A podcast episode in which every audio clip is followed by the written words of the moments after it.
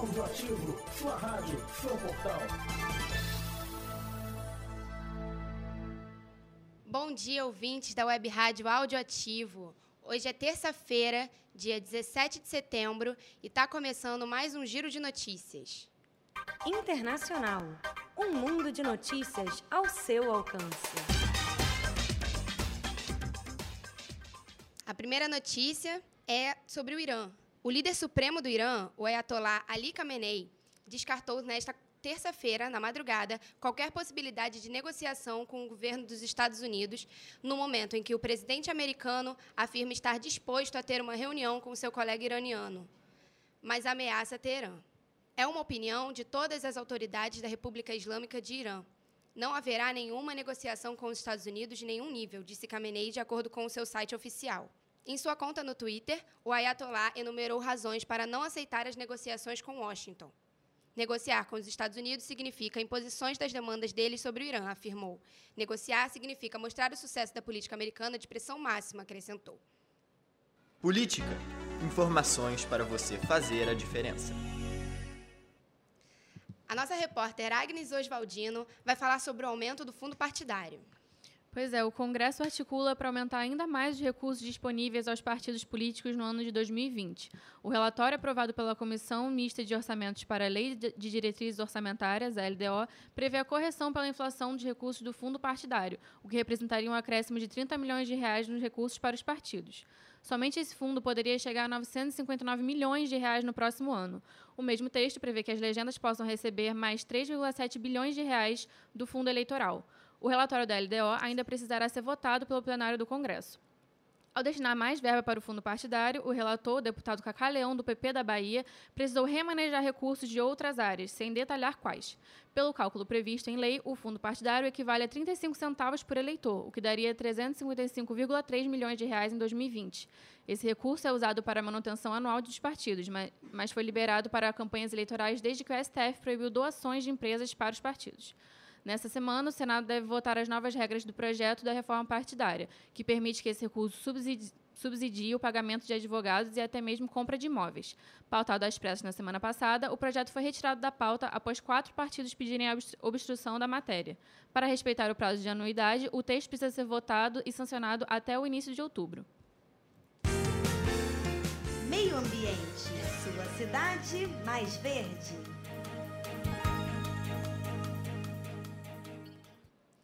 Notícia agora é sobre meio ambiente. E o Bruno César vai falar mais sobre a liberação de novos agrotóxicos. Bom dia, Lara. Bom dia, ouvintes. O Ministério da Agricultura publicou no Diário Oficial da União desta terça-feira o registro de mais 63 agrotóxicos. Desse total, dois são princípios ativos que servirão de base para produtos inéditos e cinco são novos produtos que estarão à venda. Os demais 56 são genéricos de pesticidas que já existem no mercado. Com os novos registros, o total de agrotóxicos liberados chega a 325, superando o volume do mesmo período de 2018, quando houve 309 registros. Assim, o ritmo de liberação deste ano segue sendo o mais alto da série histórica do Ministério, iniciado em 2005. Segundo o governo, do total de produtos registrados em 2019, 310 são produtos genéricos e 15 são à base de ingredientes ativos novos. Do total de produtos registrados em 2019, 185 são produtos técnicos, ou seja, destinados exclusivamente para o uso industrial. Outros 140 produtos são produtos formulados, que são aqueles que já estão prontos para serem adquiridos pelos produtores rurais mediante a recomendação de um engenheiro agrônomo. Destes, 14 são produtos biológicos e orgânicos. Entre as novidades estão os princípios ativos fluopiran, que é usado para matar fungos, e o dinotefuran, um inseticida.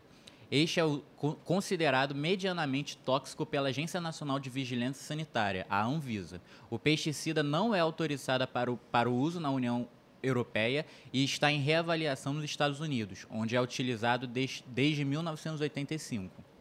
Os agrônomos defendem a liberação de mais produtos registrados. Segundo eles, é mais vantajoso liberar do que correr o risco de que de que os produtores recorram a agrotóxicos piratas, mas alertam que, quanto maior o uso, mais resistência as pragas têm ao veneno. Já os ambientalistas acreditam que o governo está liberando tais produtos para seguir os tópicos do polêmico projeto de lei 6299 de 2002, conhecido também como pacote do veneno, ainda em discussão na Câmara dos Deputados.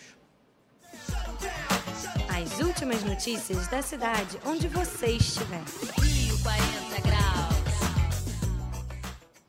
E agora a Agnes Oswaldino vai voltar para falar sobre o incêndio na zona norte do Rio de Janeiro.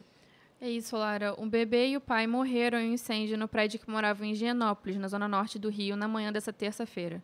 De acordo com o Corpo de Bombeiros, agentes do quartel de Ramos foram acionados às 8h40 da manhã para o prédio que fica na rua Biratã, em frente à Escola Municipal Dom João VI. Vizinhos informaram que as vítimas, o pai e o bebê, eram angolanos e que a mãe da criança havia saído cedo para trabalhar. O imóvel tinha dois quartos e um banheiro.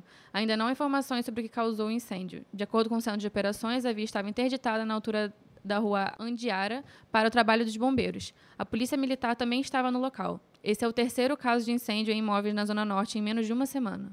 Agora o Felipe Gonzalez vai falar sobre o aniversário da Confeitaria Colombo, não é, Felipe? É isso aí, Lara. Bom dia, Lara. Bom dia, ouvintes. A Confeitaria Colombo, um dos estabelecimentos mais tradicionais do Rio de Janeiro, completa 125 anos de história nessa terça-feira. O local, que era o preferido de grandes nomes da cultura brasileira como Olavo Bilac e Machado de Assis, começou a se consagrar entre os cariocas por causa de uma desavença causada pelo recheio de uma empada. Que curioso, né? Entrar na Colombo é como voltar no tempo. Os frequentadores, os frequentadores ficam encantados com o piso português, as prateleiras cheias de cristais e os espelhos belgas que chegam a, a pesar meia tonelada. Em 1919, a confeitaria passou por uma reforma e ganhou o segundo andar, com uma clarabóia francesa. O elevador da época funciona até hoje. O sorvete da Colombo já, já encantou até a Rainha Elizabeth da Inglaterra em um banquete em 1968. No balcão tem bastante bolinho de bacalhau, coxinha, camarões empanados e pastéis. Se você não conhece o lugar, não perca a oportunidade de visitá-lo. Eles funcionam de segunda a sexta, de 9 às 19 horas da noite, e aos sábados e feriados, de 9 até as 17 da tarde.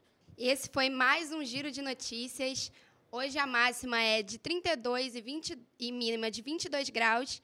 E eu sou a Lara Oliveira. Fica ligado na nossa programação, que mais tarde tem o pontapé inicial. Não seja apenas um ouvinte. Acesse e participe. Portal Auditivo. Propagação sem barreiras.